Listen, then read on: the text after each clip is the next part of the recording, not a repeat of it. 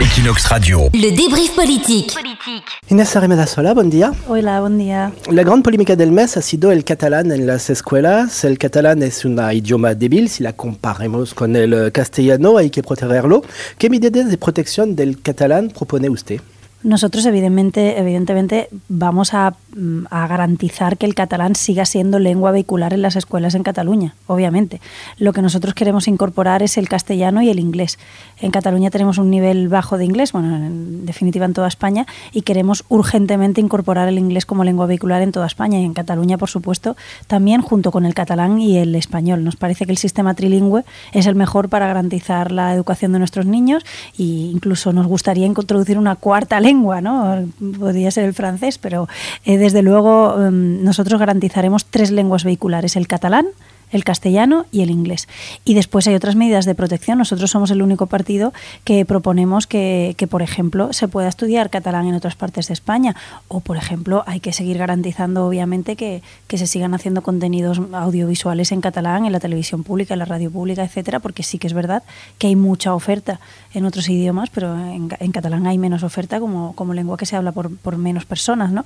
Pero desde luego, garantizar en la escuela pública que se siga estudiando en catalán como lengua vehicular, obviamente, pero además el castellano y el inglés. Otro tema, la economía. Los turistas siguen aquí, los, la gente está haciendo compras, no es el fin del mundo desde la declaración de independencia. ¿Cómo explica eso? Hombre, desde luego que no es el fin del mundo. Nadie ha dicho que sea el fin del mundo. Lo que estamos es perdiendo oportunidades.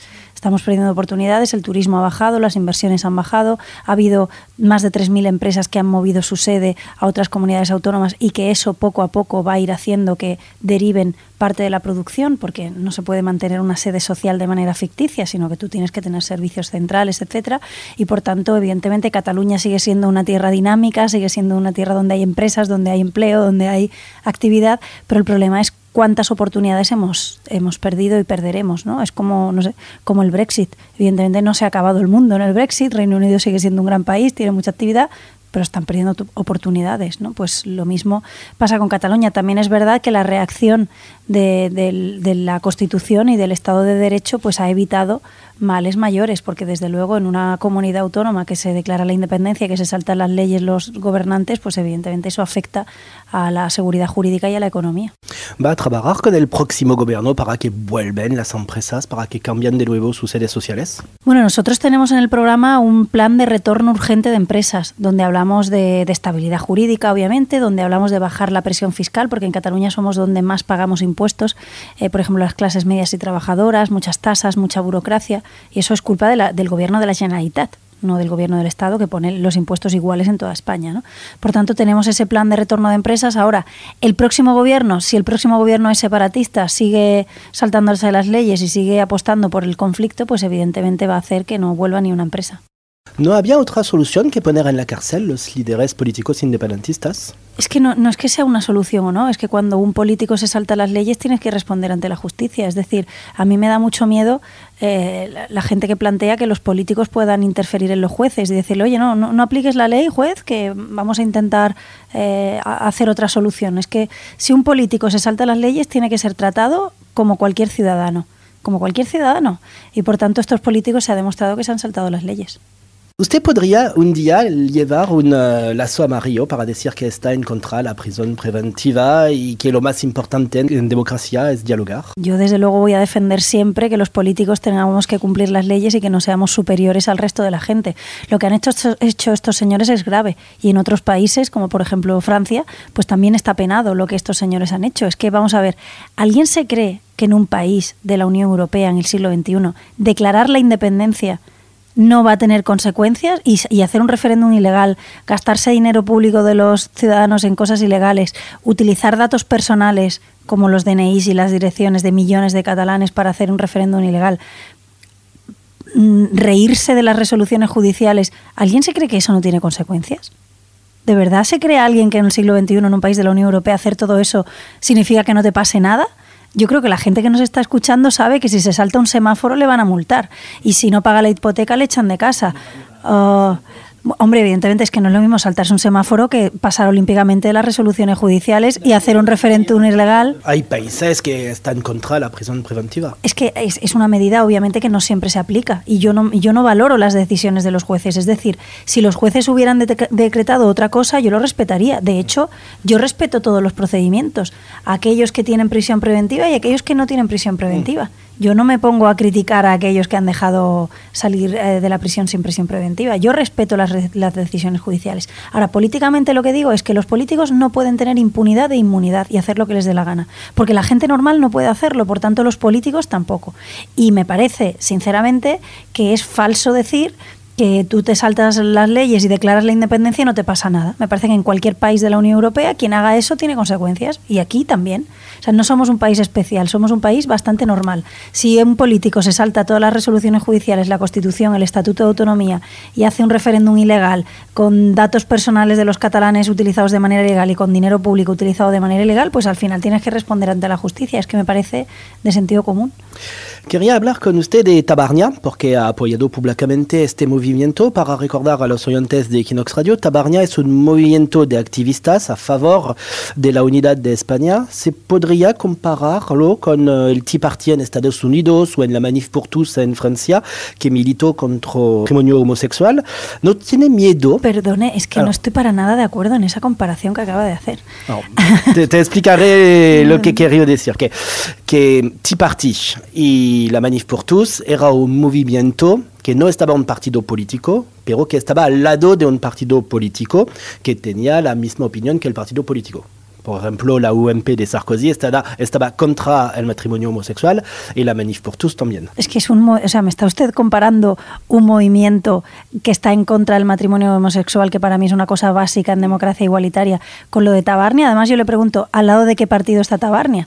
Es que yo le digo una cosa, nosotros no apoyamos la tesis de Tabarnia, ni el movimiento de Tabarnia eh, en el sentido de decir que sí que se tiene que independizar Tabarnia del resto de Cataluña. Es que nosotros lo que hemos dicho públicamente es que es una broma, o sea, lo de Tabarnia es una broma, es un argumento espejo que pone a los independentistas contra sus propias contradicciones.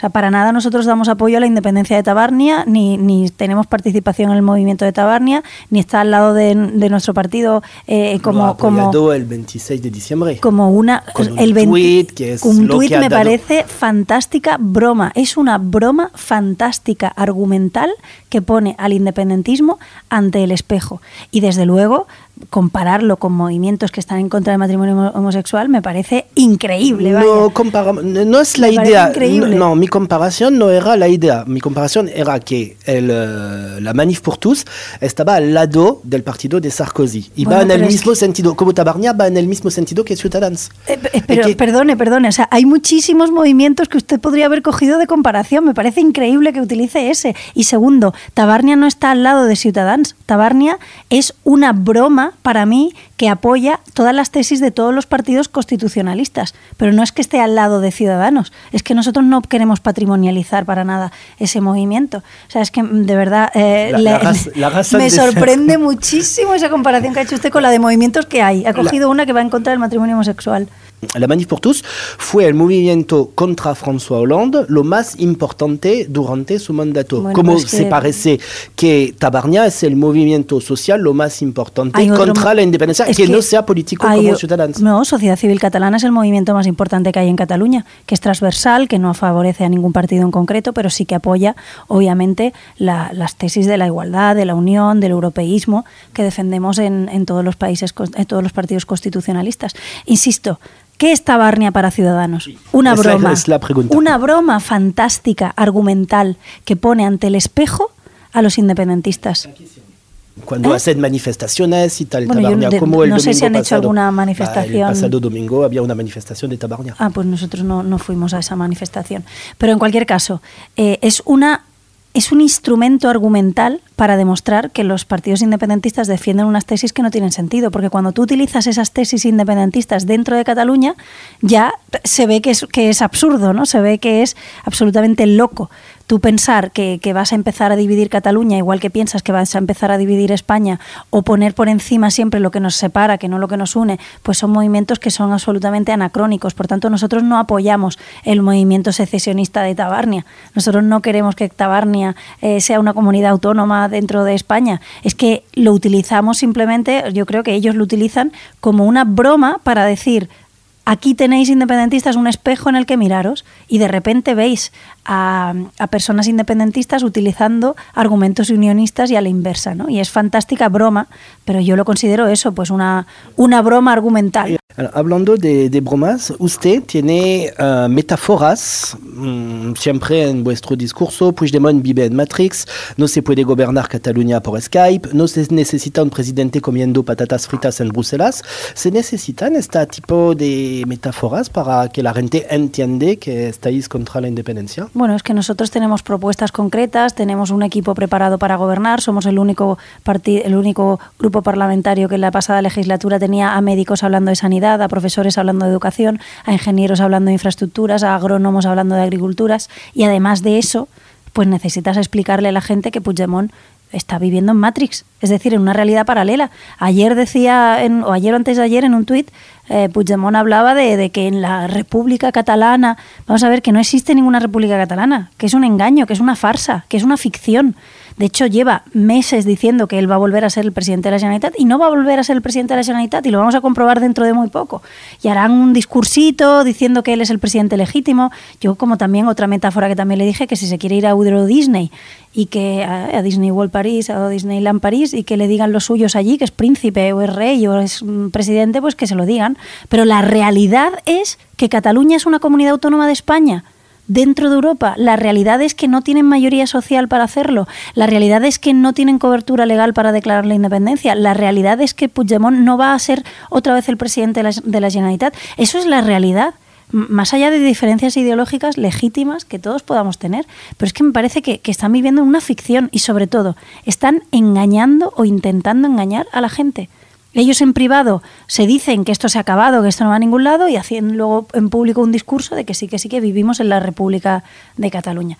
Es todo mentira y Cataluña no necesita mentiras, ni ficciones, ni confrontaciones, necesita un proyecto para todos los catalanes, realismo, sensatez y empezar a pensar en los problemas de verdad. O sea, es que Cataluña tiene que abordar problemas como el envejecimiento de la población o la contaminación de la calidad del aire o las energías renovables o, la, automatización del trabajo o la calidad educativa. Y no estamos pendientes de eso porque estamos pendientes de qué es lo que ha dicho en Bruselas hoy Puigdemont. Por eso creo que Cataluña no puede perder más tiempo con un oído de la justicia que vive en Matrix. Que una parte grande de la población sigue votando independentista. Pues porque yo creo que una parte importante lo que quieren es eh, un proyecto alternativo, porque miran a España y a lo mejor ven a Rajoy y ven un proyecto que hace mucho tiempo que no se cambia y ven muchas cosas que no funcionan y aquí pues algunos han alimentado durante muchos años que la solución mágica para todo eso es declarar la independencia. Como en su día fue el Brexit, ¿no? Todos los problemas vienen de Europa, pues salimos de Europa y vamos a ser muy ricos y vamos a tener muchos millones de euros para sanidad y al día siguiente se vio que era mentira. Pues yo no quiero un Brexit para Cataluña ni el Brexit para Cataluña es solución a nadie, es un problema añadido. Por tanto, creo que hay mucha gente que con otro proyecto de España y explicando, evidentemente, cuáles son las consecuencias reales del proceso este interminable de independencia que estamos viviendo, pues podrían volver a confiar en un proyecto común español. ¿Cómo el realismo de Republicana? El realismo, pues que dicen que ahora son realistas. Bueno, ellos, no sé si, hombre, a lo mejor al lado de Puigdemont cualquiera es realista, pero vamos, es que la Republicana sigue hablando de república independiente, sigue hablando de que vamos a ser independientes, sigue hablando de que, de que tienen una, un apoyo internacional que no tienen. Es decir, para mí no, no me parece nada realista Esquerra, me parece que sigue alimentando eh, la misma farsa que han alimentado en los últimos años y que nos ha llevado hasta aquí. Una sociedad enfrentada, empresas que marchan, Cataluña es noticia a nivel mundial, pero no por su innovación o sus empresas, sino por su inseguridad jurídica y por sus conflictos. Y eso es lo que ha generado Esquerra y Convergencia y Puigdemont. Por tanto, si ya hemos visto que ocho años de procés, porque desde que Artur Mas empezó con esto, más o menos fue en el 2010, 2011, o sea, llevamos ya casi ocho años, no hemos sacado nada positivo, nada es nada. Oye, ¿por qué no dejamos ya esto y empezamos a hablar de educación, de empleo, de innovación y de cómo nos conectamos más y mejor con el resto de Europa y el resto de España y no cómo nos desconectamos, que es lo que algunos quieren? Es una Eh, del partido, creo. Uh, si miramos lo que pasó el 21 de diciembre, son los barrios ganados por Ada Colau que votaron masivamente para usted. Seguramente esta población tenía medio de la independencia y usted fue la candidata más rotunda. ¿Cree que la gente, esta gente, va a votar para el programa de Karina Merias? Bueno, yo creo que nosotros vamos a aumentar muchísimo nuestra representación a nivel municipal, me parece evidente, Ciudadanos sigue creciendo, sigue consolidándose y Ciudadanos es un proyecto que tiene sentido tanto a nivel catalán como a nivel español como a nivel municipal. La buena gestión, el sentido común, el poder llegar a acuerdos con diferentes partidos para que se hagan cosas buenas para la ciudad, hablar de empleo, de, educación, de transporte, de limpieza del aire, todas esas cosas tienen sentido a nivel, a nivel local. Por tanto, yo estoy, estoy convencida de que vamos a sacar un grandísimo resultado también a nivel municipal y me encantaría pues que al frente de Barcelona, de mi ciudad, por cierto, pues no estuviera una persona que, que, solo busca el confrontamiento y que solo se pone al lado de Puigdemont, sino que estuviera alguien que se pusiera al lado de todos los barceloneses. Y por una vez los franceses podrán votar a estas elecciones uh, municipales, que será la primera elección desde la Declaración Unilateral de Independencia Estatal, donde los franceses podrán votar. Y resto de europeos. Sí. y el resto de europeos también. Gracias, Inés Armedas, jefe de la oposición, para estar en Equinox. Gracias a vosotros. Equinox Radio. Le débrief politique. politique.